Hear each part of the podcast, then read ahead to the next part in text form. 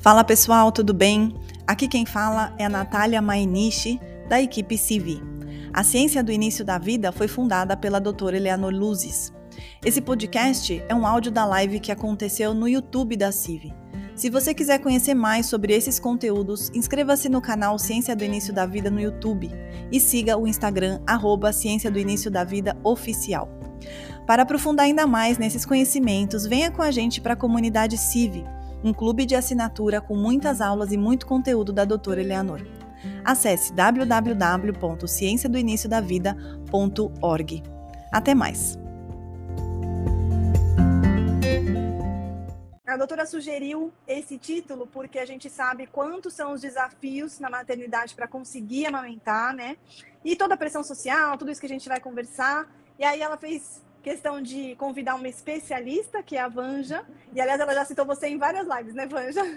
Muitas, eu sou muito agradecida. Eu gostaria que vocês dessem as palavras iniciais de vocês e aí depois eu apresento você, Vanja, para todo mundo. Okay. Pode, pode. Eu começar. falo primeiro. Então, boa noite, é um prazer imenso estar aqui com essa maravilhosa equipe da CIV eu acompanho a ciência do início da vida mais ou menos desde 2005, quando eu tive notícias de que havia uma tese e todo esse movimento de lá para cá. Venho acompanhando o trabalho da doutora Eleanor Luzes e é uma honra estar aqui hoje com vocês. Gratidão. E a senhora, doutora? É ótimo, porque é, eu espero dessa, dessa live, que vai ficar gravada, é, que as pessoas aprendam e realmente tenham certeza de que o melhor lugar do mundo para um recém-nato estar é no peito da mãe. E não há nenhuma justificativa, isso já a, a OMS, em 1985, já dizia isso.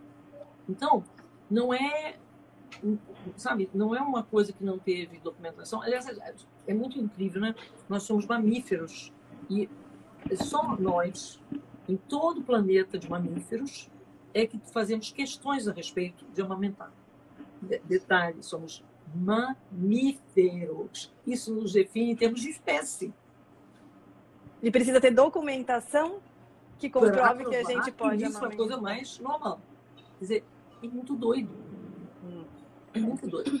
Então, é, é, é aquela coisa, dominantemente, a informação é importante porque, na verdade, entra só baixa estima da mãe para questionar isso. Então, precisamos é apoiar a mãe.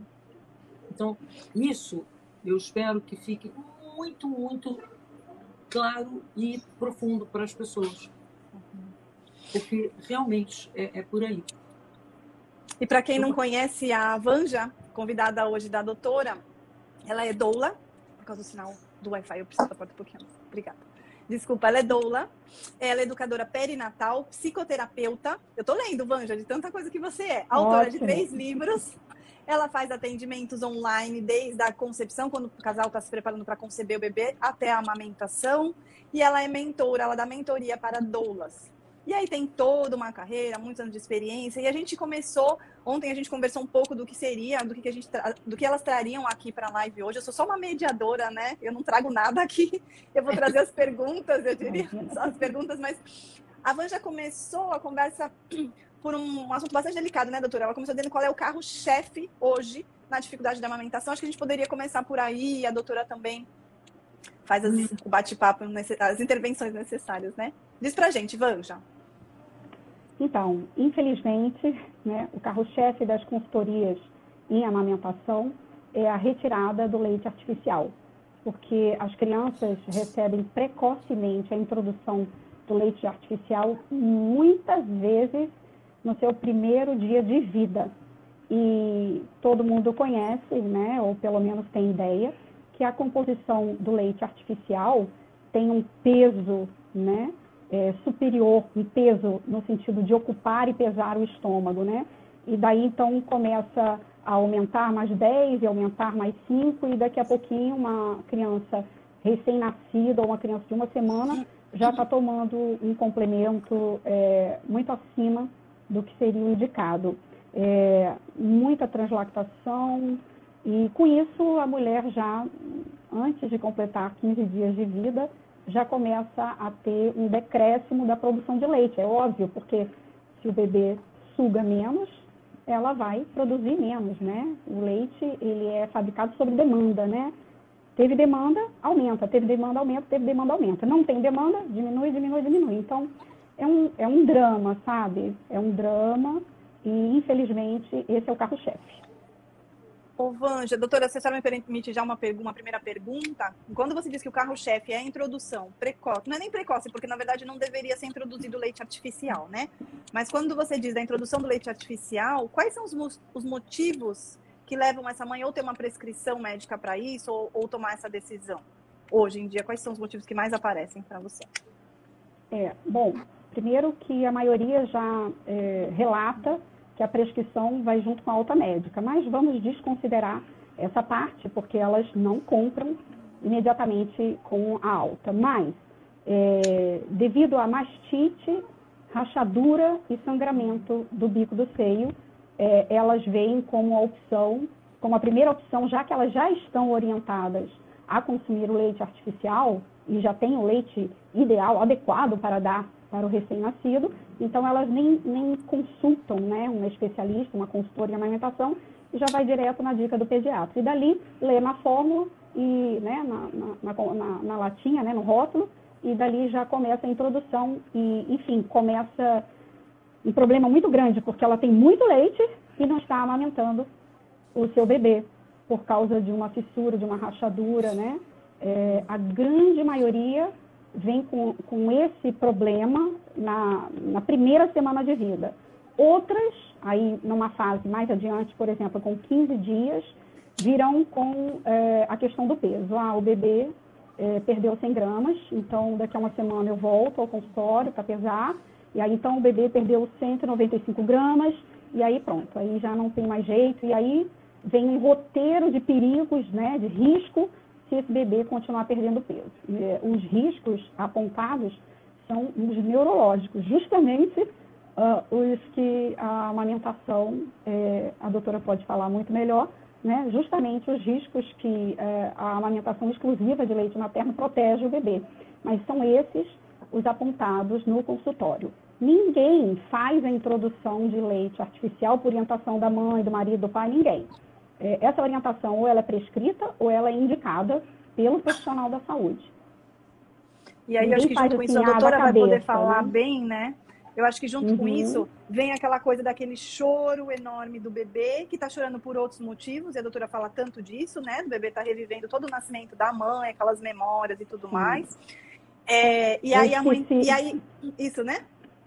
Eu esqueci de, desse relato, né? Porque aí, então, é, a rede de apoio, né, que deveria apoiar a amamentação, fala, não, esse bebê está com fome, é, seu leite não é suficiente, o seu leite é fraco, ó, esse bebê não dorme a noite inteira, acorda de hora em hora, né, você precisa descansar, minha filha sempre tem esse apelo assim, você precisa descansar, olha as suas olheiras, né, como é que vai ser? Então, é, também vem uma proposta, vamos levar o bebê ao pediatra para ver se alguma coisa pode te ajudar. Então, vem a indicação é, porque supõe-se que o leite da mãe é fraco e o bebê chora porque está com fome. Na verdade, quem consegue chegar à consultoria não passa por esse caminho, por esse caminho é, dessas inseguranças. A gente consegue reverter a tempo.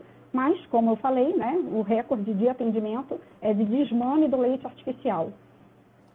Desmame do leite materno? Não, artificial. artificial.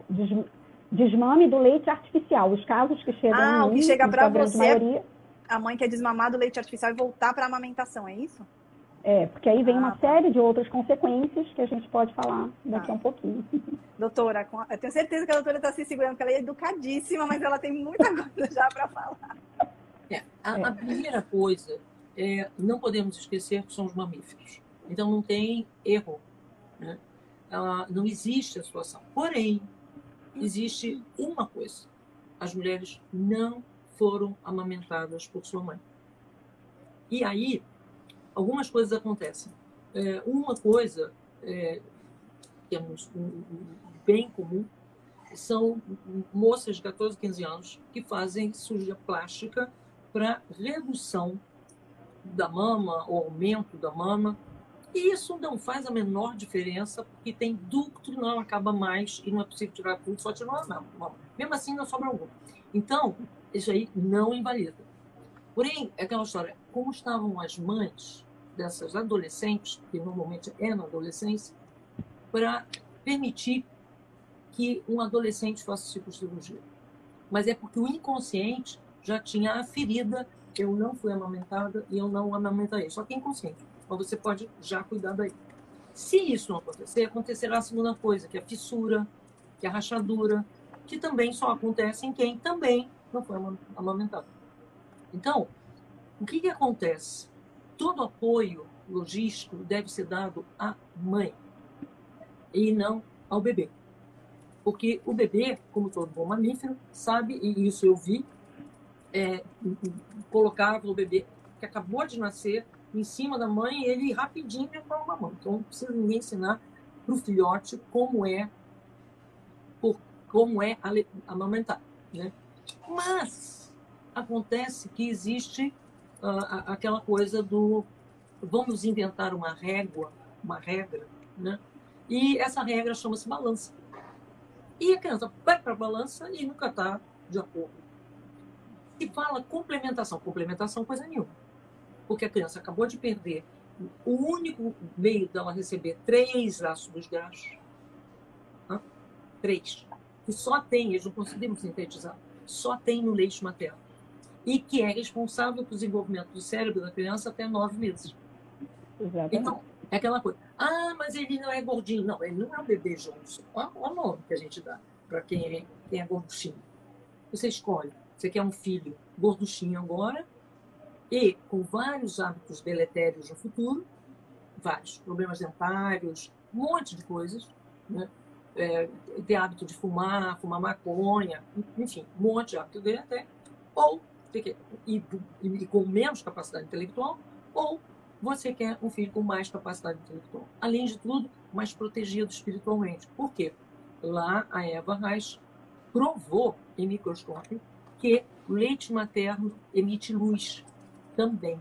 E tem uma coisa muito importante, que é o tempo todo, como era quando o bebê estava na barriga, é porque ainda não arranjaram um jeito de, de, fazer uma intervenção e mudar a placenta para alguma coisa artificial, né? Mas pare bem. Você fez o corpo inteiro do seu bebê com o seu sangue. Como que agora que o bebê está fora, o seu sangue não tem tudo que ele precisa a cada minuto? Por exemplo, a criança chora de de quê? Abandono. Ela quer o peito o, o tempo todo. Por quê? Porque ela tava, acabou de sair num lugar que estava temperatura sempre, dentro da mãe, não tinha gravidade, não tinha ar, não tinha esse tipo de luz. Então, a criança quer ficar ali. Aí ela chora, ela chora porque não tem. Botou a criança no peito, o Sinagre, que pegou lá na Colômbia aquilo que os indígenas faziam, que era botar o prematuro na mãe. O que, que eles descobriram depois, usando isso na Europa?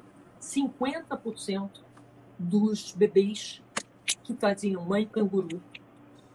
Portanto, não tem nada melhor para a criança de que está junto com a mãe. Ou a gente pode dizer que a gravidez são nove meses intrauterinos e nove meses extrauterinos. Por quê? A criança aqui, ela vai receber, porque o leite do materno, mesmo que a criança não esteja no, ainda aqui, a mãe produz beta-endorfina, ela produz todas as coisas que o corpo da criança precisa naquele momento. Enquanto que o pó é um pó, né? É, não é complemento nenhum, é pó. É, isso sugere alguma coisa, não? É, eu já estou ensinando para uma criança que ela não tem amor, mas ela tem o pó. Você não acha que isso vai dar errado lá na frente? Vai. Realmente vai. Então, é a turma que. A melhor das possibilidades é mais casclete. Mas tem muitas outras possibilidades nada legais. Então, quando você é, alguém chega perto de você e diz você não pode, não é melhor fórmula? Não. Eu fiz o corpo do meu filho. e eu posso continuar fazendo o cérebro dele, coisa que vocês não vão poder. E eu vou dar para ele tudo que é um embasamento de não ter sido abandonado. Então, isso é muito importante. A ideia de que a fórmula, o pó, quando falo fórmula, coisa nenhuma, é pó mesmo. É um pó que, como não serve muito para nada, nutricionalmente, vai fazer o quê? Quando você come que não presta, você vai fazer gordura, vai ter tecido adiposo. Que é um pouco a nossa lata do lixo física, né? Então, é isso que você vai dar. Você vai dar uma coisa que nutritivamente não tem. Você sabe que até hoje, assim como a placenta, a toda pesquisa médica não descobriu tudo que o leite materno tem. Sobre o leite materno é muito divino, né? Doutora, mas a senhora sabe que está tendo perguntas assim, é, o que fazer? Teve uma mãe aqui que colocou, eu fui mãe de gêmeas, queria amamentar, mas meu peito não saía uma gota de leite. É, eu fui aleitada, diz ela, eu fui amamentada, e o meu peito era murcho, ela colocou, e não, tinha, não saía uma gota de leite. A gente sabe que os conflitos dela, se ela tivesse trabalhado eles antes, né, a, a própria a história de amamentação dela, que é o que a senhora sempre diz, é que vai levá-la a não ter esse, essa uma gota de leite, né? E a senhora vai explicar melhor, claro. Mas assim, ah, uma mãe que não fez esse trabalho antes e está se vendo nesse cenário agora, tem como reverter? Tem. Tem. É, Aí a Vanja, Vanja, com a palavra, Vanja. É, é o trabalho da consultora, assim, é, é meio que trocar o pneu do carro com o carro andando, mas a gente consegue o que, assim, em primeiro lugar, a gente precisa de conquistar a rede de apoio, né? E se a rede de, de apoio estiver junta, a gente tem centenas de casos de, de mães de gêmeos e às vezes até de trigêmeos, né, doutora? Que é, mantém a amamentação exclusiva até seis meses. Agora, o que, que uma mulher que tem gêmeos ou trigêmeos precisa para amamentar? Ela precisa ser servida, ela precisa beber água a cada amamentação, ela precisa comer uma fruta a cada duas horas, ela precisa ter uma refeição equilibrada, ela precisa de atenção e cuidados permanentes, ela precisa de pessoas segurando o bebê, trocando fralda do bebê, dando banho no bebê, e ela precisa de ter alguém do lado dela dizendo eu te amo, você é perfeita, você é capaz, você é poderosa. E isso tudo, uma consultora em amamentação, ela pode harmonizar essa família ao redor da situação e reverter o processo, porque na verdade é só emocional. A questão de amamentar, ela é puramente emocional. Então, é, dentro da cabeça, primeiro, né, já deve ser um inconsciente coletivo imenso, né? É, gêmeos impossíveis de amamentar. Compre logo a mamadeira. No enxoval já vai lá as duas mamadeiras. Você vê todo tipo de profissional, de vizinho, de amigo, de família dizendo, não, quem é que é louca de amamentar gêmeos, né? Então a gente tem bravas mulheres que amamentam não só gêmeos e trigêmeos, amamentam fissurados, amamentam sindrômicos, amamentam bebês em UTI, amamentam em mãe canguru, porque, a, como a doutora falou, somos mamíferos, é da nossa natureza amamentar, em qualquer situação, em todas as circunstâncias. O que o bebê precisa está no peito da mãe. E isso reverte tudo. Agora, a mulher que amamenta precisa de apoio. Quanto mais criança, mais apoio vai precisar. Eu penso Com assim, estou errada, doutora? É, é uma coisa muito, muito importante, que é mulher cansada é criança não provida de amamentação. Por que, que eu estou dizendo isso? Porque quando a mulher amamenta, a fase REM dela é muito maior. Então, ela dorme menos tempo e corresponde a oito horas em estado normal. Então, quando uma mulher está muito cansada, ela não está se entregando para amamentar tanto quanto é, o bebê precisa. Quer dizer, é, a, a, exaustão é um sinal de pouco ali. Olha só como se inverteu a, a, o que, que é real. Porque a natureza já fez isso neurologicamente, a mulher muda, ela fica mais esquecida por causa da prolactina. Fica bem esquecida. Ela é capaz de cumprimentar numa festa a mesma pessoa três vezes. Então, normal, ela não é demente, não. Ela está mega prolactina. Então, o que, que a gente precisa fazer? Fazer um ambiente ocitocínico. Esse, que é a questão. Quanto mais ocitocina, quanto mais prolactina, mais o aleitamento é tranquilo, maravilha. O, a amamentação é algo que observe nos animais. Já que a gente desaprendeu com a vida, do, do que se diz, do que se fala, do que, é, do que a propaganda coloca, e os animais, todo mundo hoje tem cachorro, tem gato. Olha, aprende com eles. Não precisa, nessa altura dos acontecimentos, acreditar no que a gente está falando. Vai lá e observa. Como é que eles gostam de parir? No escurinho, no lugar que só eles estão. Como é que eles gostam de ficar quando estão amamentando? Juntinho dos filhotes. Ai de você que você queira tirar de perto. Em filhote de animal, ah, ah, ninguém mexe. Então, essa é a realidade. Aprende. Aprende. Mas o que, que acontece? Acontece a história do trauma, que eu, eu nunca vi mãe que não amamentou, quase não tem. É, já vi, mas é muito raro. A mãe que não amamentou pelo tempo que precisava, que o bebê precisava, ela nunca diz isso. Então, o registro na mulher fica. Como é que é, doutora? Não entendi. Ah, por exemplo, a, a, ela, você pergunta, você foi amamentada? Fui. Minha mãe disse que eu fui. Isso, isso é comigo. Minha mãe disse que eu fui. Mas pois eu tive é. alguns problemas na amamentação que hoje me levam a crer que eu não, ou eu não fui, ou eu não fui em livre demanda, ou eu não fui adequadamente, não sei. Claro. Ou, por exemplo, mãe que amamenta deprimida.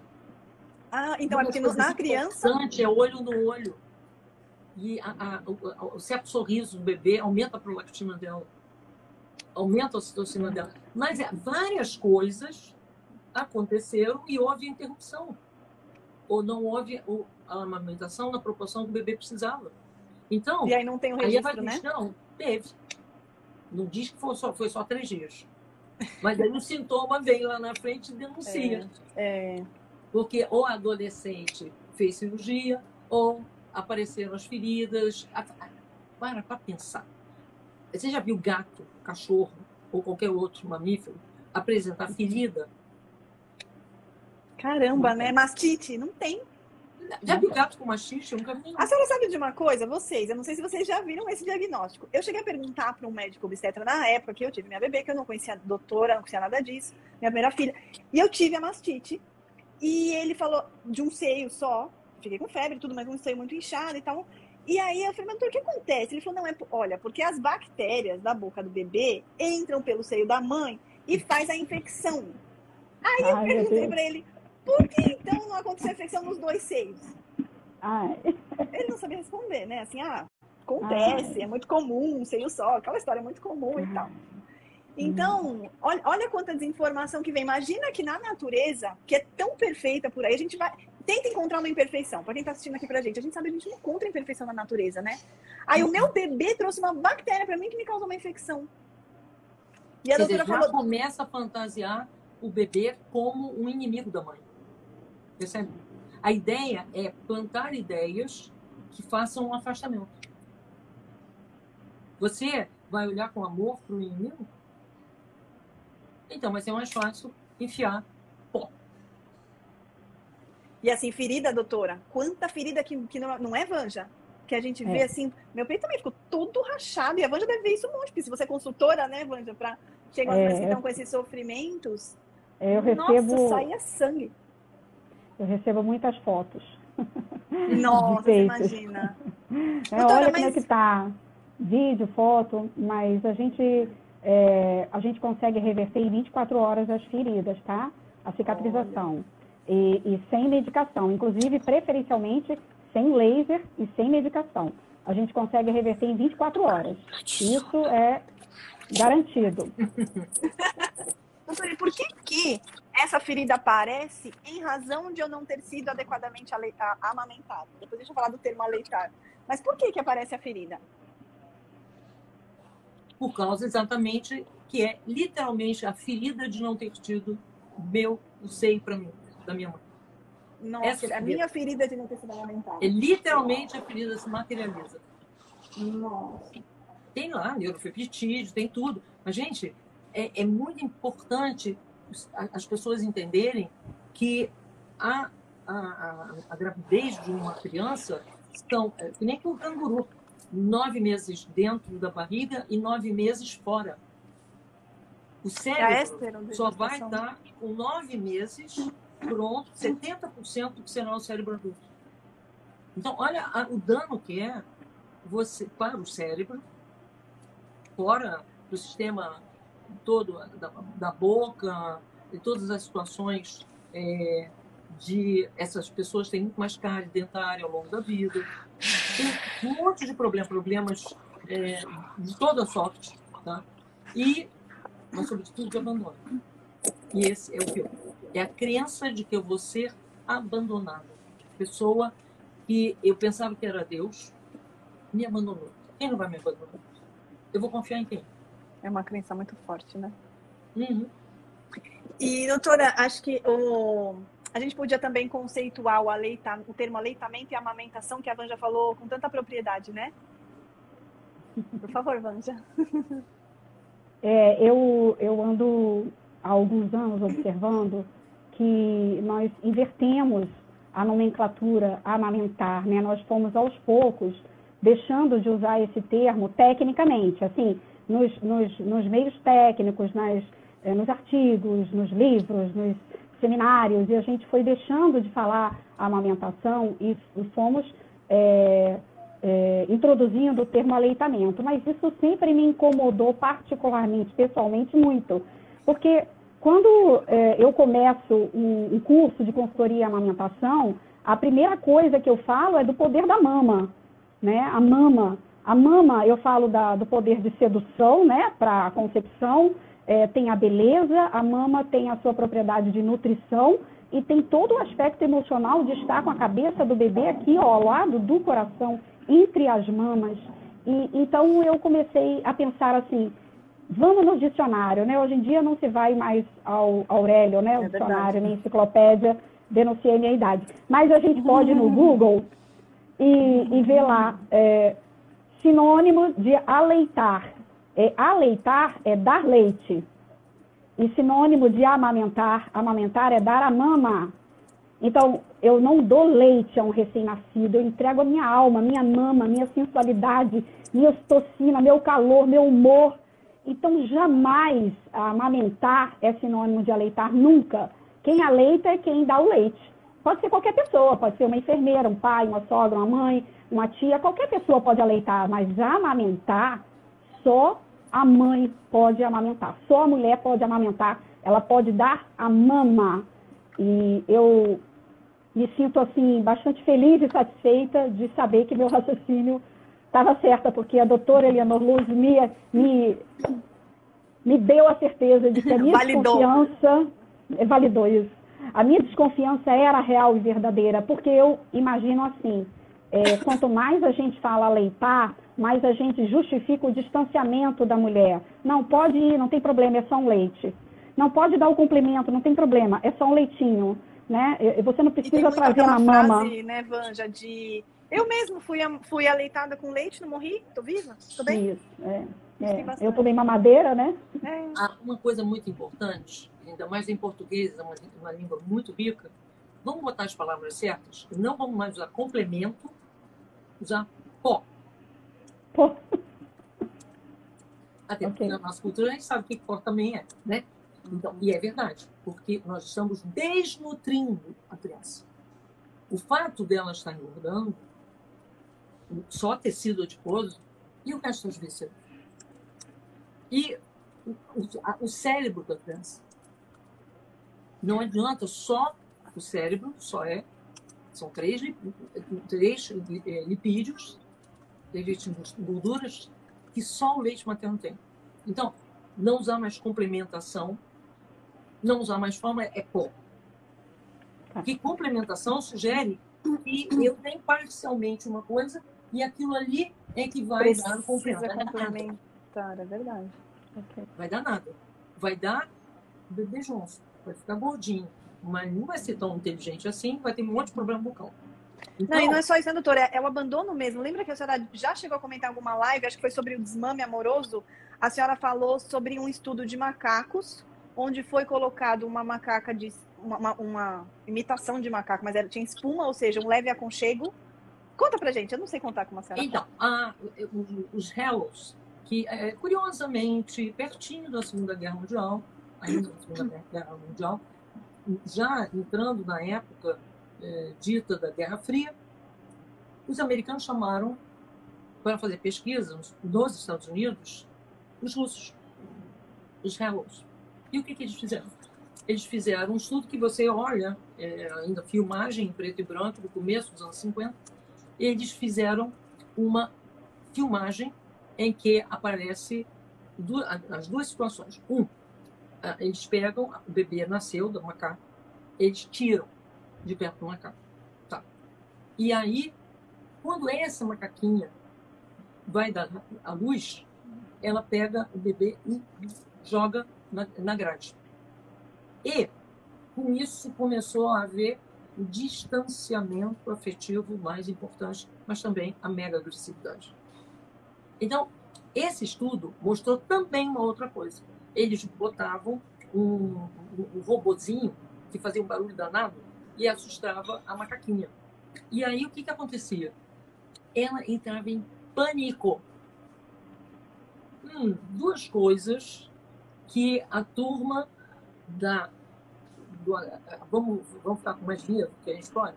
Então, essa turma, que aí vai trabalhar na indústria farmacêutica, eles começaram a perceber, e aí foi a, a violência, juntou com é, o leite é, em pó, foi liofilizado em 1911.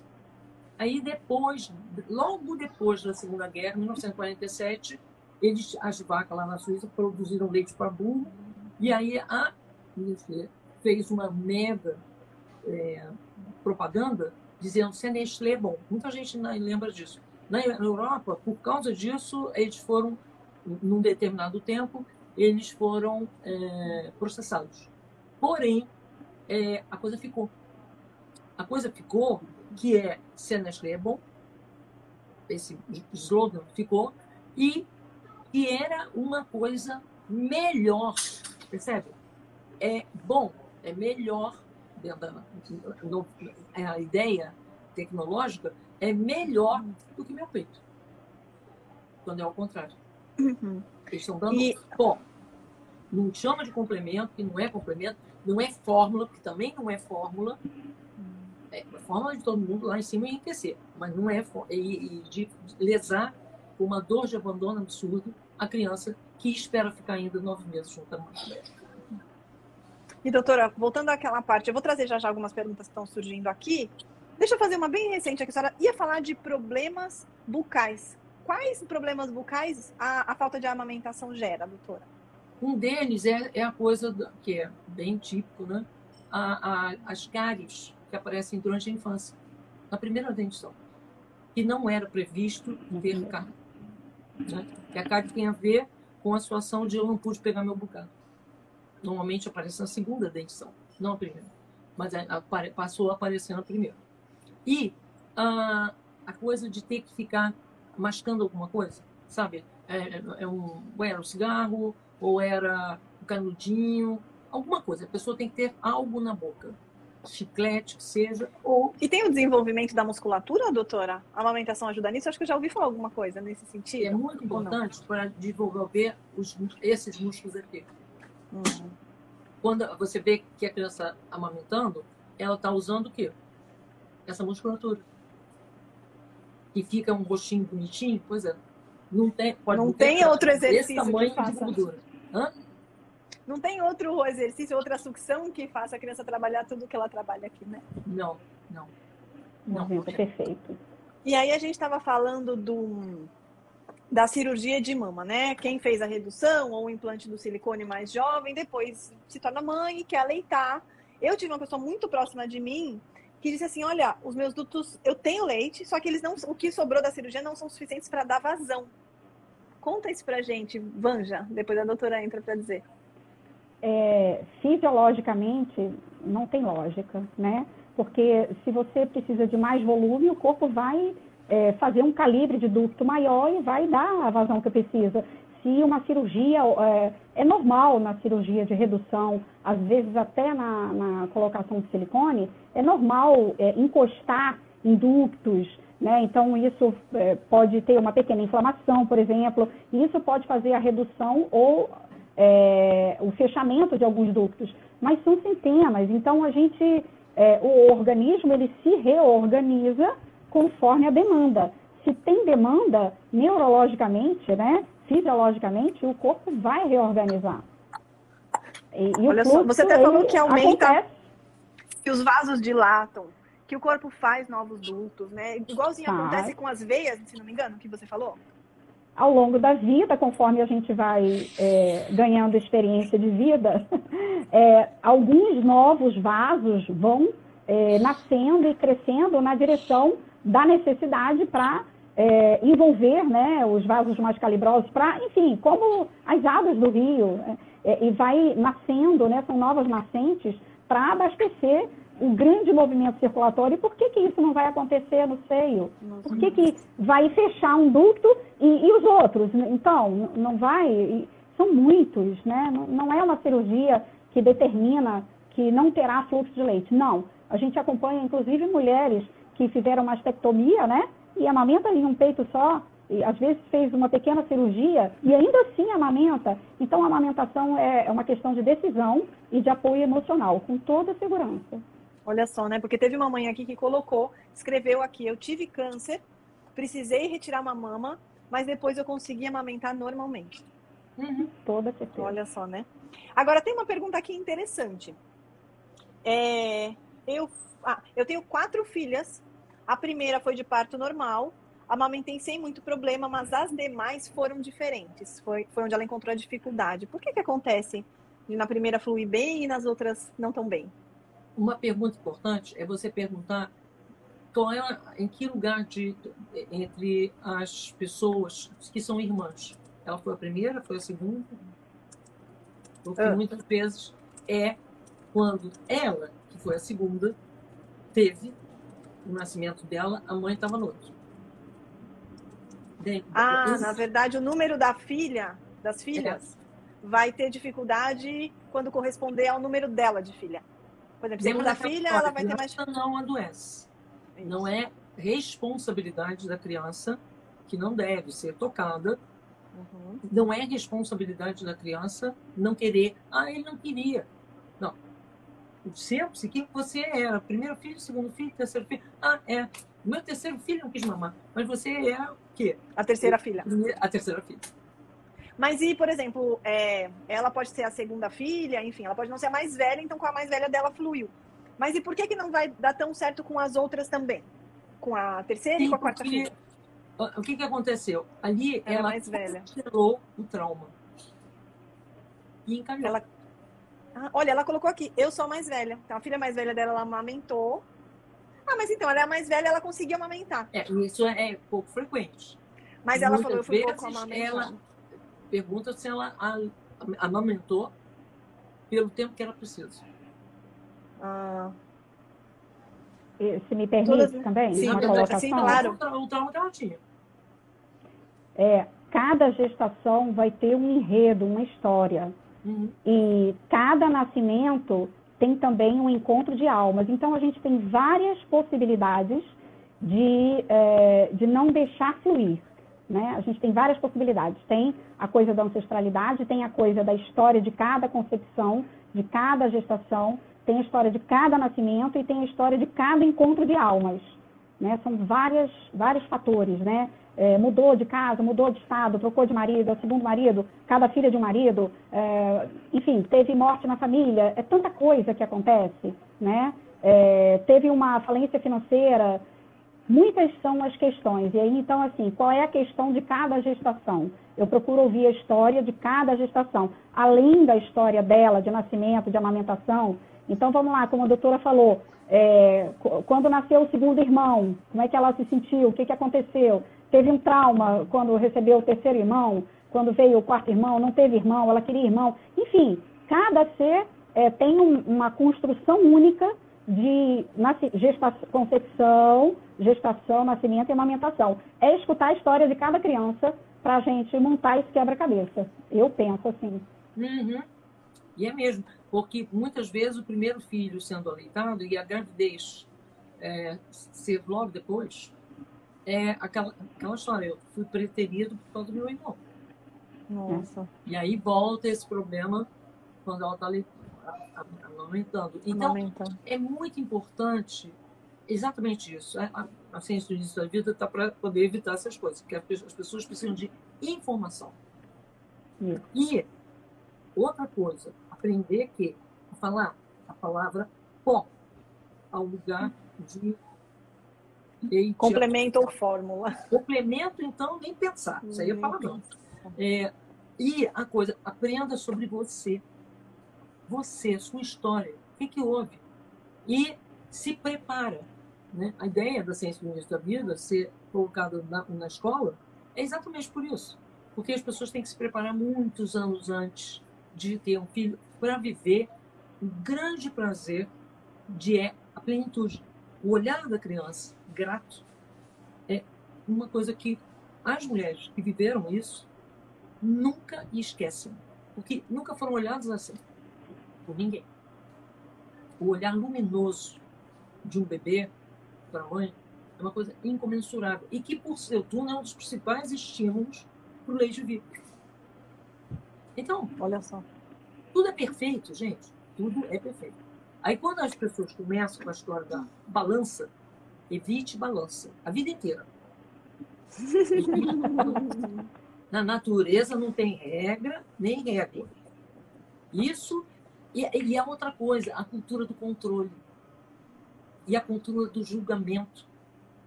A criança fica com essa vi- vivência e crava um trauma pro resto da vida. Eu estou sendo avaliado, eu estou sendo controlado. Ou eu não me adequo. Hã? Né? Ou É. eu não estou adequada. Ou eu tenho que estar assim, ou assado para estar adequada. Será que para essa consulta eu vou sair adequada? É. É. Que coisa, né? Nunca tinha parado para pensar nisso. Mas é verdade. Doutor, E aí tem gente perguntando... obsessão de ter tal corpo para agradar a opinião alheia. Nossa. Piorou. Passa assim a Doutora. E aí tá vindo uma pergunta assim, que é bastante interessante, é é bem importante, né? Porque é isso que a ciência do início da vida se presta, a essa preparação, né? A pessoa diz, como pode ser feita essa preparação quando já se está grávida? É possível? Olha, Esse é o Não. momento também, né? Dá, dá, ué. Pega, tá lá na, na internet, tá um monte de lives gravadas, um monte de, é, de, de coisas, se tá com vontade de ler, tem lá a tese inteira, sobre cada etapa. Então, você tem um, um se alimentar de informação possível. Nesse canal, você tem como se alimentar de informação. E aí, é ouvir música, é relaxar, é pegar o livro da Thérèse Bertherat, Quando o Corpo Consente, fazer aquele tipo de exercício que é de alongamento. Então, se preparar. O fato de, ah, aí é tarde demais, eu tô... não, não, não, não, não. E você ainda tem um monte de coisa para viver e pode viver em plenitude. Então, aí você tendo essas informações, porque muitas, muitas pessoas é, fizeram isso já na gravidez, ou encontraram esse site na gravidez e começaram a ir. Uhum. E tomar consciência de como foi a própria amamentação também vai ajudar bastante, né, doutor? Muito. Embora Vanja, você teria mais as alguma? mães não digam muito a verdade inteiramente. É, isso é verdade. Aquela coisa É que o. Henrique Cordeira diz, as mães mentem, mas não mentem por causa de mentira, mal, maldade. É porque elas pensam que se elas ocultarem, vai fazer mais bem para o filho. É. Então, Mas a senhora conta um paciente que chegou a falar, mãe, só vai me fazer bem se você me contar a verdade, não foi? É. Só assim que daí a mãe contou a verdade, né? A verdade que cura. exatamente isso. Ô, Vangi, você teria mais alguma coisa para dizer para essa mãe, como se preparar para conseguir aleitar? É, Amamentar, olha só o meu lápis. É, é forte, é forte. Eu É, tô aqui tá pensando que eu não posso mais falar, não posso mais falar complemento, eu vou, vou me, me educar, vou falar É. pó, porque no início, no início eu falava leite em pó, leite em pó, leite em pó. E aí depois de um tempo vinha assim, não, o complemento, o, o leite artificial. Mas tá, vamos voltar à regra antiga, leite em pó. Fica Então, pra- fácil para a mãe. Eu não vou querer dar pó pro meu filho. Entendeu? É. Já pega no ponto. Eu não vou dar pó pro meu filho. Eu tenho um, um- um leite que é luz. Vou dar pó? Eu vou buscar auxílio para poder ultrapassar aquilo que eu estou passando, que está me dificultando, né? Eu lembro essa pessoa que teve, fez a redução, que é próxima de mim, E tinha. Eu, eu, eu, eu caí nessa. Quando ela disse, ah, a minha, a minha cirurgia cortou os meus ductos. Eu tenho leite, mas não sai. E eu falei, puxa, achei, né? Faz sentido, olha que coisa.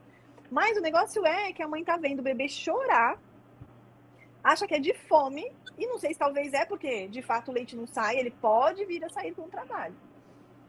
E a mãe vai ficar desesperada, não vai, Vanja? Você não pega as mães desesperadas? Ficam, ficam. É, são, ficam desesperadas porque é, todo mundo que está ao redor pensa que é fome. E mesmo se ela está sozinha, ela também pensa, meu leite não é suficiente. Mas, na verdade, é, com algumas poucas conversas, né, com uma conversa de uma hora, a gente desvenda o mistério rapidamente, né? E aí nós vamos falar da dor dela e o bebê, como a doutora Eleanor diz, o bebê está chorando que a mãe não, não chorou ou não está chorando. Então quem está chorando é o bebê, né?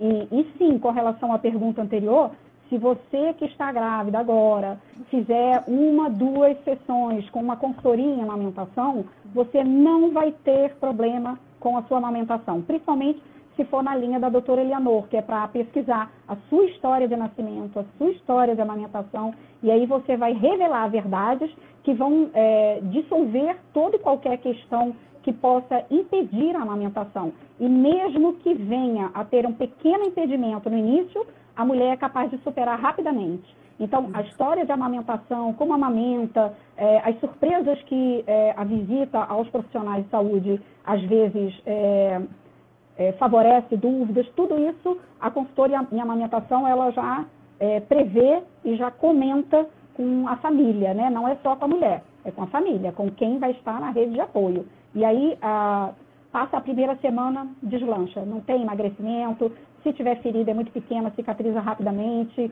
e, e, vai ter o apoio da consultora, o apoio emocional, o apoio de que vai, tá, tá indo bem, é isso mesmo. Não, isso aí em 24 horas vai estar tá legal. Então, se prepara antes, vai numa consulta com a consultora.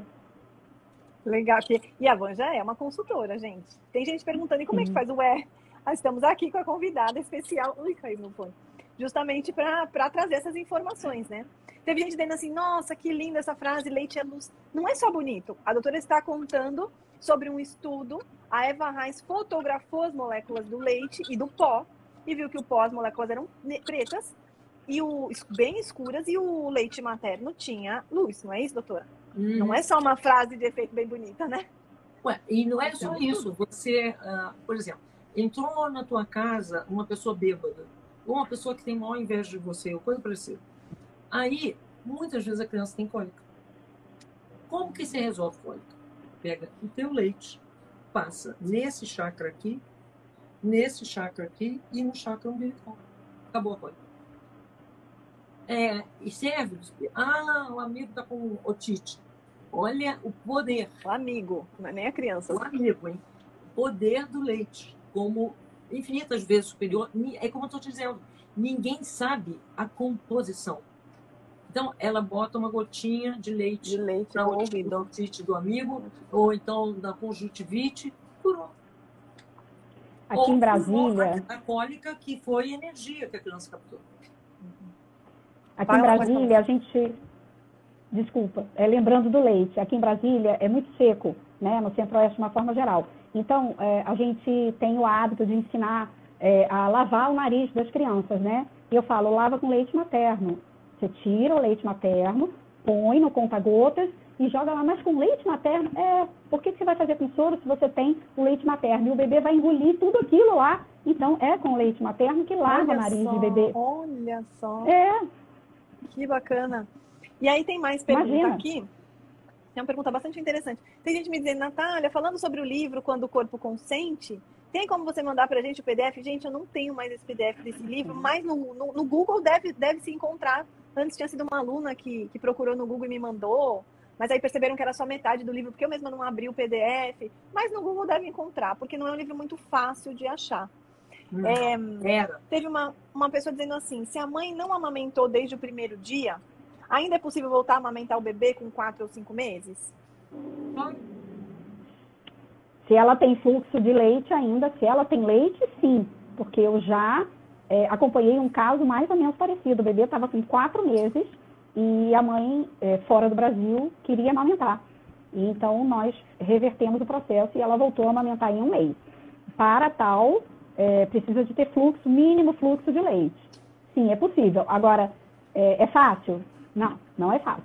É persistência e dedicação, porque o bebê vai ter que reaprender a, a amamentar. Ele não, não sabe. Nem sabe, né? É, Ele já aprendeu a sugar mamadeira. É, nesse Tem ponto, apaixonamento? Tem olho no olho? criança. Como é que é, doutora? É aquela coisa do, do que o Jung já sempre falou. Nunca a criança tem problema. O bloqueio da mãe, emocional, a criança capta. A criança é, é telepatia pura, ainda mais os nascidos depois de 2010. Então, ele capta, da me, é aquela coisa, ele capta que a mãe está ainda impossibilitada. Então, ele tem a gentileza, principalmente a menina. Ele tem a gentileza e a fidelidade em não constranger a mãe. Nossa. Aí é profundo, né? É. Olha o que o bebê faz, né? E aqui tem mais uma pergunta. É comum o leite empedrar e a mama ficar dolorida? É comum. Mas como a gente está dizendo aqui, tudo é bloqueio, né? Tudo é, é em razão da história Tudo de é bloqueio. amamentação da mãe. Tudo é bloqueio. podem trazer o sintoma que quiser. No final das contas, a mãe vai precisar ressignificar a sua própria amamentação, né? Ou trazer para a consciência. E, e, e eu acho que o persistir, vocês acham que o persistir faz diferença? Porque, olha, eu mesma não tinha nenhuma dessas informações na minha primeira filha. E doeu, e eu tive mastite, e eu sangrei muito, o peito sangrou, né? Eu lembro que eu mordi uma fraldinha dela para conseguir. Mas, mas depois foi, cicatrizou, e aí não doía mais, aí tava normal. Tem, tem jeito sim, de passar A persistência esses também? momentos. Tem, porque na verdade a gente não quer mudar o padrão, a gente não quer mudar o ciclo, Uhum. né? As mulheres, enfim, as crianças não vêm sendo amamentadas há muito tempo. Não sei, há mais de 30, 40 anos que a gente não vem sendo amamentada direito. Então, nesse momento de mudança de ciclo, eu vou ter muitas, as mulheres atualmente, né? Tem muita dificuldade, tem machista e tal, mas se ela quer, ela vai quebrar esse padrão e isso vai mudar o padrão da filha dela, que já vai conseguir amamentar. Então, é, tem como passar esse desafio, até para liberar os filhos dela. Então, é importante passar pela machite e tem várias manobras mecânicas que a gente faz, de alimentação, etc. E ela vai superar. O importante é que ela libere esse ciclo para o futuro.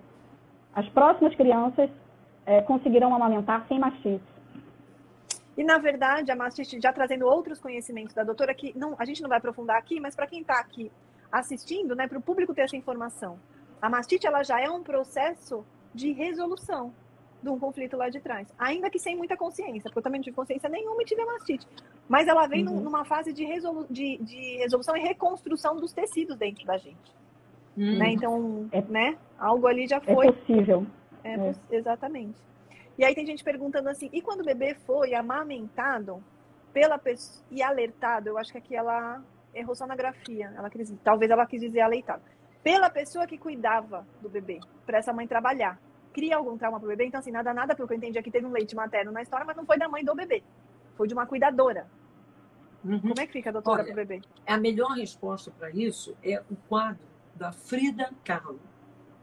Eu te mandei até. Aquele quadro mostra a vivência do resto da vida de uma pessoa que é amamentada pela ama de leite. Você vê aqui, por exemplo, no século XVIII e XIX também, na França, é, era, a- a- era de praxe que a criança nascia, o marido contratava uma ama de leite noutra cidade e a criança ficava dois anos. Só 25% das crianças sobreviveram. E nem era de bom tom na França uma criança morrer e a mãe chorar. Bom, isso gerou uma confusão. Eu já tive aluna que foi tentar dar aula de ciência no início da vida em universidade na França, só faltou levar pedra na cabeça. De tanta ferida inconsciente que essas... Vaca, eu não sou vaca, eu sou uma mulher. É, simplesmente aquilo ali precisava todo mundo fazer uma reprogramação do DNA, né? Ninguém ali A foi alertado. informação era por várias gerações, ninguém aleitava, ninguém amamentava. Uhum. Então, virou uma coisa que ainda é presente, porque isso aconteceu dois anos atrás. E é, foi assim, um horror. Eu estava no Então- palco, não sabia o que fazer. Porque Então, a criança precisa ser aleitada Ah, desculpa, olha só, né? Ah. O vício. A, criança precisa ser amamentada pela mãe, não é a- o mãe. leite materno pelo leite materno, né? A ama de leite também. Exatamente. Procura para ver, e os seus olhos nunca mais vão esquecer, esse quadro da Frida Kahlo, que é o único quadro que reproduz isso. E a tendência... A gente pode colocar aqui no Instagram, doutora, fazer um post sobre ele. Ah, e, Vou fazer, e vou aconteceu uma coisa muito interessante, também uma das consequências da, da não amamentar. Ela faz um outro quadro em que ah, o marido dela, que era um pintor famoso, é, ela, na verdade, meio que colocando a ele na posição de um bebê sendo amamentado por ela. Esse Mas naquele quadro ele é um homem, né, doutora? Hã?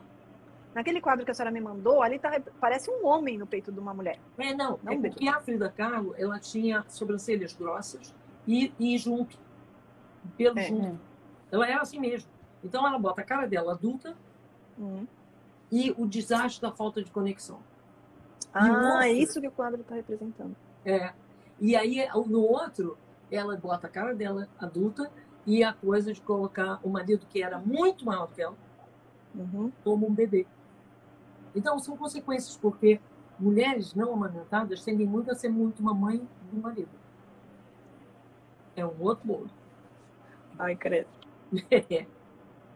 É. Então, pare e pensa. Você quer essas maldições todas do seu filho? Se esforça. Jamais. E aí, quando cura, já. Porque ao fazer, você cura. Cura. O benefício de se esforçar é porque É uma das grande. maneiras que você pode se curar é dando o não trauma para o seu filho. E é aquilo que a gente não recebeu, né? Exatamente. Dando aquilo que a gente não recebeu. Tem gente perguntando: e quando o bebê morde muito o bico do seio? O que se deve fazer? Tem alguma razão por trás disso, doutora? Olha, é normal, totalmente normal. É, quando a criança começa a colocar dente, ela, na verdade, dá muita irritação à dentição. E a criança, normalmente, é, é- é- é- em geral, é a hora de você dar pepino pequenininho gelado. Mas espera, doutora, mesmo que ele não tenha seis meses ainda? Não, né? Depois. Não, não, mas é dificilmente uma criança começa com por dentição é, antes de seis meses. É. Às vezes morde sem dente. Tá? É, com assim, a- É. Então, é uma questão de tensão e eu costumo de perguntar, de falar sobre o espelho, né? Quem é que está tenso na relação? isso, isso. Muito frequentemente os pais estão brigando muito. Então, É, existe briga em casa, É. né? E aí a mulher que está amamentando Tá está com tensa. raiva e o bebê também vai reproduzir, é o espelho. Uhum. Porque quando começa realmente a pôr dentes, é, você pega frutinha, mostra É. essa frutinha e deixa uma, uma cenourinha, um pepino gelado. Por quê? Gelado porque o gelado funciona como anestésico. A E aí? Ah, Não só você já prepara a criança para ter simpatia por legumes, porque aquilo que deixou, ah, me deu alívio, eu gostei dessa coisa. Não sei o que é não, mas eu gostei.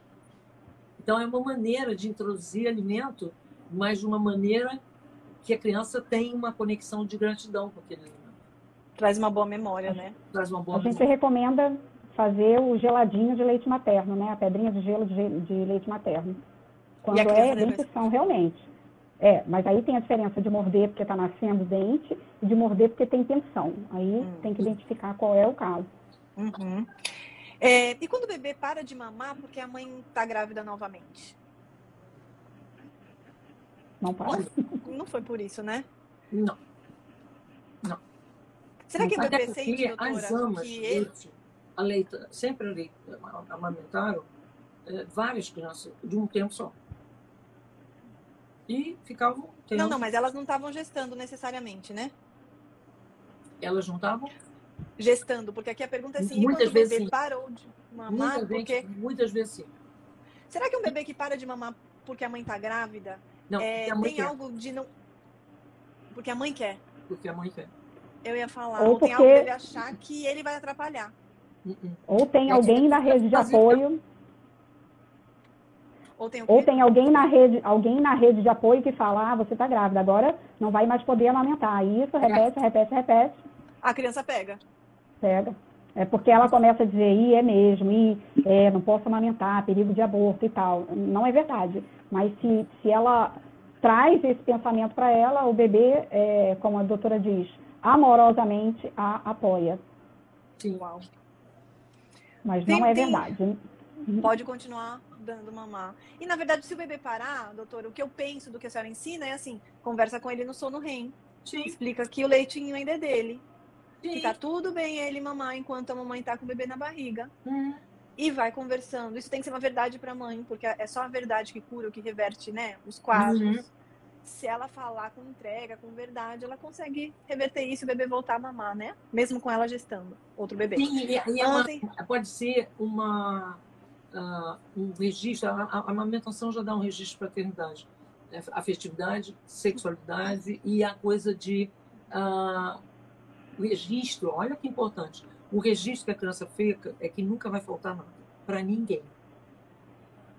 Não tem a coisa de escassez. No entanto, quem foi é, aleitado com pó, né, tem problema de escassez. Não vai dar comida para todo mundo. Mas o amamentado não tem.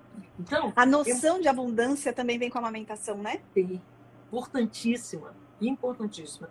E na sexualidade, muitas vezes, por reflexo, é, a criança tem uma expressão de sexualidade e como nenhum nem outro dá muita pelota com a história, é, registra sexualidade ok. Então, então doutora, é... a senhora já falou isso. Por que, que a amamentação registra no bebê, traz toda essa crença de sexualidade ok? Porque acontece o seguinte, eventualmente a mulher pode haver muitas vezes, até porque a vida sexual dela, nesse momento, muitos homens não não estão muito sensuais nesse momento para a mulher, então, é, o que, que acontece? Ela tem uma vida sexual muitas vezes menor. Se esse homem for muito consciente, é outro papo. Mas, o que acontece? Eventualmente, a criança dá uma, uma, uma, de alguma maneira, um impulso muito forte à mama e, de repente, ela se excita. Muito por brevemente, algo assim, né? Por arco uhum, por reflexo. Então, e, a, e o neném também fica, se é menino, inclusive, pode fazer ereção por arco reflexo. Mas isso acontece por um trigundo e segue-se a vida. Mas ficou registro. Mas fica um registro. De que ninguém vai rejeitar você sexualmente. E que a sexualidade é natural. Então, é um registro mega profundo. Por isso que eu digo, ah, a, amamentar resolve afetividade, sexualidade, sentimento de abundância e fraternidade. Por exemplo, se a mãe está é, só, tá grávida, tá grávida e está amamentando, aí então ela pode ficar, pode ficar com o seu irmãozinho, aí os dois começam já a fazer telepatia. Ou seja, é um começo de fraternidade. Uma mulher grávida que tem já filhos sempre deve propor o diálogo entre irmãos. Mas nesse momento, enquanto o sangue dela, criança sente isso. Enquanto o sangue dela está indo para um, o leite dela está indo para outro, que é do mesmo sangue. E ela pode falar. Doutora, mas, mas se esse trigundo, esse meio segundo de, de ato reflexo de excitação, de, do, da coisa sexual, se ele não aconteceu, a criança não vai ter esse registro ou vai ter esse registro não, mesmo assim? Não, acontece e a maior parte das vezes nenhum nem outro não percebe. Ah que não tem conexão. É, a criança uhum. até três anos de idade tem menor noção erótica. Mas ficou o registro. Quando ela começar a ter, e normal. Entendeu? Não é complicado, não é nada. Não sei que tenha uhum. vivência de abuso. Né? Uhum, uhum. Mas, se não, tudo corre maravilhoso. Doutor, e tem gente. Você quer fazer alguma consideração sobre isso, Vanja? Não, é, eu, eu, eu, sempre tem, né? Eu, eu acho que, assim, é, eu acompanho muitas mulheres que amam amamentar. E claro que elas não vão falar para todo mundo por que amam amamentar. Mas, poxa, é, tem muita ocitocina envolvida em ambos os lados. Ocitocina está no sexo, está no parto, está na amamentação. Claro que tem prazer. Por que, que eu amo amamentar? É, é por uma questão erótica por uma questão sensual, mas, mas não maliciosa. Tira, é, é, tira essa, essa situação de erotismo, não é amor. Então, a sexualidade não. legal é aquela que conecta o erótico com amoroso. Isso, não é malicioso, não é. Não é incestuoso, nada disso. Não, não é num, num amor de adulto, não é isso, não. é num amor puro, é outra, é outra via. Conexão. É outra via. E as mulheres amam amamentar porque é, eu acho que é o único momento assim que ela vai entender o amor puro e incondicional Sim. na amamentação. E a doutora falou daquele olhar de apaixonamento do bebê. É. E o bebê termina de mamar, dá até aqueles sorrisinhos assim que parecem involuntários. É lindo. Na internet a gente vê até um monte de, de filminhos de vista. É lindo de ver, né? É, é. Tem gente me pedindo para falar sobre a perturbação na amamentação. Natália, fala sobre isso, por favor, porque essa pessoa já perguntou mais para cima. Eu não vou saber exatamente qual foi a pergunta dela. Vanja, diz pra gente o que é essa perturbação na amamentação, então. Tem isso? É, tem, a doutora vai saber é, explicar a base, né? É quando é, a mulher está agoniada, está irritada por amamentar. A boca do bebê provoca uma agonia, espeta, incomoda. É, algumas sentem isso no início de uma próxima gestação e outras sentem em vários momentos da vida, mas com certeza é, isso tem a ver lá com a história dela lá na frente. Uhum. É, e está muito relacionado com abuso. Aí a doutora vai saber explicar melhor do que eu. É verdade. A, a questão do, do, abuso né, é, é, bem, bem, bem complicada, principalmente o tipo de abuso que foi, né, parte do corpo que foi é, implicada. Né? Então, é, o que, que acontece? A, a criança a, o registro daquela criança ficou, agora tem a mulher adulta, e que essa, esse ser, que ela não consegue nem ver esse ser como filho dela, porque o bloqueio da, da vida amorosa dela está tão feio que ela não vê esse ser como o filho dela. Então, está no mesmo lugar que o, o agressor, que o abusador. Então. Da infância. Exatamente. Então, é é, é muito, muito, muito complicado, né? É, se a pessoa não tá, trabalhou a si própria. Porque é, é isso, é, isso então é bandeira. Uma mulher que tem irritação, aonde ter ocitocina, a irritação é muito cortisol. Provavelmente o fluxo de leite é até menor. Então, que o cortisol atrapalha, mesmo quando trabalha de parto. Entrou cortisol, a adrenalina parou a contração. Então, é, isso acontece exatamente porque existe. Agora eu posso ter uma reação contra o abusador. Só que não é um abusador, é um bebê. O seu filho. Uhum. Vamos lá. A gente já está aqui uma hora e vinte de live. Vamos, já já a gente precisa encerrar. Até porque a gente tem também uma pessoa da equipe com a doutora na casa dela, né, doutora? A Luana tá por aí? Tá. É, e a Luana também tem o horário dela. A gente logo encerra, mas apareceram aqui mais algumas, assim, é, que dá para fazer ainda. Retração gengival na vida adulta tem a ver com a ausência de amamentação? Sabe, quando a gengiva retrai? Eu acredito que não. Não, nunca associei a, a amamentação, a falta, a ausência, eu costumo perguntar assim, mais alguém na sua família tem esse mesmo perfil? E aí a é, gente vai ver o, o... Beleza, vamos para o próximo. Ah. Aquela coisa que, como eu falei há pouco, é, há uma literatura grande relacionando falta de amamentação e problemas diversos de boca. É, tendência afta, na vida adulta. Tendência a, a ter cárie, ter vários problemas, inclusive é, temporomandibular, problema. Né? Então, aquilo ali está incluso no tal dos hábitos deletérios e as consequências odontológicas. Por exemplo, uma coisa que é comum é que a, a, a arcada superior não bate direito com a inferior. É como se a pessoa ainda tivesse o registro de tentar puxar alguma coisa. E Nossa. não tem. E isso muito aparece à noite. E realmente a dentição acaba ficando desorganizada. Uhum. Todas essas coisas têm a ver. Tudo quanto é hábito deletério bucal. Ah, sabe aquelas pessoas que têm mania de é, ficar mascando fósforo? Nossa. Não precisa nem dizer. Ou então é, trigo no meio do mato. É impressionante. Ainda levar as Não coisas da mudar, não, boca, não foi. né?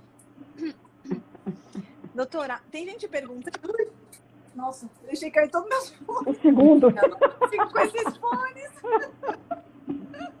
Erros de gravação, depois a gente vai colocar aqui. É, tem gente perguntando o seguinte: a gente está falando muito da história de amamentação da mãe e influenciar nessas dificuldades.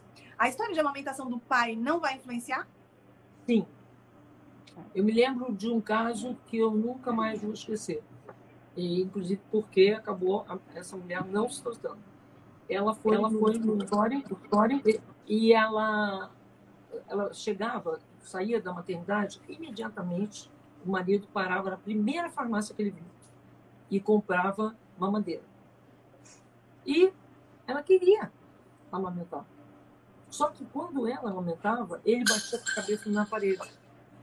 Eu lembro Então, angústia isso. tão grande que ela acabava cedendo e entrava em depressão. Aí, os psiquiatras muito gentilmente davam aquele placebo que acaba com o fígado, que é um antidepressivo. Aí mesmo que ela disse, não pode amamentar. E ela estava, nessa vez que ela me procurou, ela estava no terceiro filho, quando isso também estava acontecendo, como tinha acontecido nos dois primeiros. Então, assim, a mesmo, o mesmo ritual tinha acontecido. E eu comecei a falar para ela, né? Ela se colocar como mulher e viver uma experiência transcendente. E Deus tinha dado a ela essa possibilidade de ver essa vivência mega, mega, mega fantástica. Ela não podia deixar, não só não viver, como impedir o filho. Não adiantou, nunca mais apareceu. É, e é importante dizer, né? O pai, bate- o marido batendo com a cabeça na parede, ele estava revivendo a dor dele de não ter sido amamentado, né, doutora? Uhum. E há Incrível. homens que têm crises homéricas. Uns saem de casa. Estranho. Pois é. Casa, vai embora. E é, e é esse o papel da ciência do início da vida, porque aqui a gente fala muito de como consertar o que já foi, mas em verdade mesmo, a CIV, ela veio justamente para preparar casais para que não, passasse, não passem por nada disso, né? Para se prepararem para essa concepção, para se prepararem para a gestação, o parto, a amamentação, enfim, né? Se prepararem para receber esses seres. Claro que a gente vai falar das consequências, de como tentar reverter, tudo tem, tem solução, como diz a doutora, mas é isso, né? Para quem a gente é, conhece que ainda não concebeu, que ainda não teve o bebê, é tão importante compartilhar toda essa informação, assim, né? Para que essas pessoas passem por esse momento muito mais leve do que nós passamos, do que as nossas histórias de quem está aqui assistindo e tudo mais.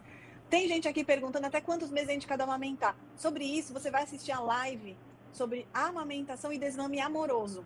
Só para a doutora não precisar entrar novamente nesse assunto, porque ela já falou durante mais de uma hora também sobre isso. Tem gente dizendo aqui que amamentou com muito prazer, que teve um prazer muito diferente, né? Mas que teve muito prazer.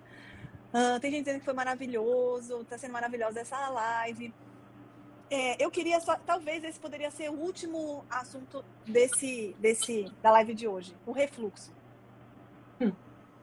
Vocês podem falar. ah, quer começar, Vanja, agora? Nesse? Normalmente, Vou- eu peço assim: você consegue Ah, desligar o celular o computador? É que não é muito compatível amamentar olhando, trabalhando no computador. Não tem olho no olho, não tem nada, você não tem nem percepção quando a criança precisa regurgitar. Um a outro, né? Ela precisa, mas não. Você pega, está pensando que está dando um inject, né? A criança vira isso, né? Ah, e bota a criança deitada. Aí ela regurgita com todo mundo, como sempre foi regurgitar, e agora virou refluxo. Quando tem alguém que faça a proposta de fazer cirurgia no esôfago da criança. Ah, sim. Gente, bebê evite hospital. O, ser, o lugar do mundo onde todos os bebês podem ter toda a saúde, e é uma saúde que não é só física, é uma saúde mental, espiritual. É o peito da mãe. Saiu daí, não vai dar certo. Você está investindo no trauma para o bebê. Então, evite esse tipo de, é, todas as circunstâncias daquele lugar e não, não, não. Então, é, é simplesmente se entrega, confia na sua capacidade. Se você pode curar o tite de outro, imagina o que você não pode fazer pela saúde do seu filho. Então, e, e nunca mais, ao longo da tua vida, você tem essa capacidade de curar assim. Você vai ter que buscar uma intenção, fazer uma técnica e tal, para conseguir trabalhar a cura em alguém. Nesse momento, você é a cura em pessoa. E é muito especial. Então, não dá para ninguém botar a mão na criança. É você quem vai dar toda a cura que ele precisa, ou ela precisa. Então, é entender isso, que isso fique muito gravado na tua cabeça. E a mãe é a é Deus. Gente, aquela coisa da Maria cheia de graça é Maria cheia de graça grávida e Maria cheia de graça alentando, amamentando. Uhum. Uhum. Vanja, e você com essa experiência com refluxo? Olha, desses anos todos que eu acompanho, são muitos anos que eu acompanho a alimentação, é, eu assisti um caso de refluxo verdadeiro. O resto todo é, ou foi medicalizado indevidamente ou a gente conseguiu reverter é, para as é, observações, né? As famílias, é, muitas famílias, nós, de uma forma geral, estamos muito habituados a, a, achar que o bebê adoece e entregar ele para que o outro me diga o que meu filho tem. Então, quando a gente consegue reverter e, e fazer a telepatia com o bebê, acolher o bebê e entender o processo, é, isso tudo desaparece. Refluxo é uma palavra da moda quase, é. né? É, golfou talhado uma vez, meu filho tem refluxo, já, e tá, tá, tá pronto, assim, né? Então, é, de fato, é, é, tão moda quanto a gente não chegou a falar o pique na língua, né? É, a gente não chegou a falar. É, é, são é, equívocos de diagnóstico, né? É, muito indo para o lado da, de entregar, né? Que meu bebê tem problema e eu dou para alguém resolver. Mas a gente está acostumado, infelizmente, a fazer com isso, com a gente também, né? Eu estou com um problema, vou lá ver o que, que é. Eu vou num profissional, né? E, e a gente tem que olhar para dentro. Então, é, o autoconhecimento para a amamentação é muito importante também. É muito importante e faz toda a diferença, né? E, Ô, Vanja, mas, mais, por exemplo, desculpa. Quanto mais próximo ao peito, mais a gente vai estar tá, é, conectado com esse bebê e percebendo qual é o motivo da irritação desse refluxo. E, por exemplo, o bebê pseudo, que... pseudo, pseudo, então, pseudo refluxo. Com relação a esse, ao pseudo refluxo, quando o bebê mama e gorfa, mama, gorfa toda vez depois do mamar, não necessariamente é um refluxo? Nunca é refluxo. Nunca, Nunca é, refluxo. refluxo. Raramente é refluxo. Eu acompanhei um caso de refluxo, né? Eu tenho 20 anos de acompanhamento e amamentação Sim. e eu acompanhei um, um caso real de refluxo. O resto, o resto é equívoco e o, a grande maioria do que eu acompanhei a gente consegue fazer a correção. A gente observa qual é a situação, ou no ambiente, ou na alimentação, ou a questão pessoal, e a gente resolve. Mas é por isso que eu digo, autoconhecimento é a chave de muitas questões. Ah, mas eu preciso de autoconhecimento para amamentar, Vanja? Precisa. Preciso de autoconhecimento para parir, para gestar, para conceber? Preciso. Preciso de autoconhecimento para namorar, para casar, para separar? Preciso. Precisa Preciso. É. então, refluxo, já... refluxo é, esquece essa palavra, vamos tirar também do dicionário, porque realmente não é. Eu já vi reverter, se é que era de fato um caso de refluxo, mas eu também já vi reverter com quiroprata. Resolve, doutora? Resolve, Vanja? Olha, do que eu já vi, é, todas, praticamente todas, era falta de atenção da mãe olhar para o bebê. Na hora de botar a criança aqui, não acariciar o diafragma.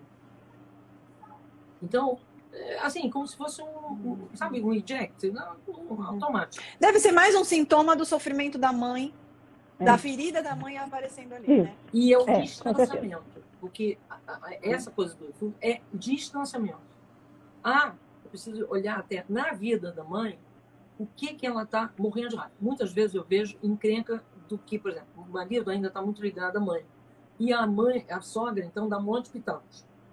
Ela fica com muita raiva e aí a criança, lógico, a criança tá, o estômago dela tá falando pela mãe. Tem casos e casos, né? Tem muitos casos, muitos, muitos. Então, é aquela coisa, observar, e é uma coisa muito importante. Antes de um homem e uma mulher ser pai ou mãe, tem que deixar de ser filho. Porque quem vai pagar as, essas questões é um sentimento de abandono na criança. Ah, não, mas eu tenho que cuidar do meu pai, tenho que cuidar da sua mãe. Peraí, o pai cria. Olha só como a natureza fez uma coisa mega fantástica. Você teve um período, até 21 anos, que você podia curar seu pai e sua mãe. Eles aprenderam Nossa. a ler com o teu comportamento. Depois de 21 anos, esquece. Você não tem mais esse poder. Então agora, a gravidade chama para atenção para onde é que você tem que se dirigir. Agora você vai para todo baixo, para alinhado.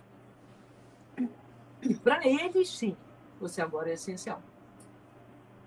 E a criança, é, é fato, ela não adoece, ela sempre sinaliza quais são os problemas que você precisa rever. Mas se você ficar agarrada na mamãe e no papai, não vai resolver problema nenhum. E vai gerar um abandono. Olha, doutora, só tem comentários maravilhosos. Doutora Eleanor é incrível, vocês são incríveis. Vanja e doutora Eleanor são maravilhosas. E essa foi mais uma live transmitida pelo YouTube e Instagram.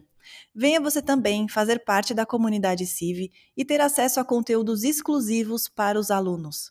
Inscreva-se através do link na bio do Instagram, arroba Ciência do Início da Vida ou através do site www.cienciadoiniciodavida.org.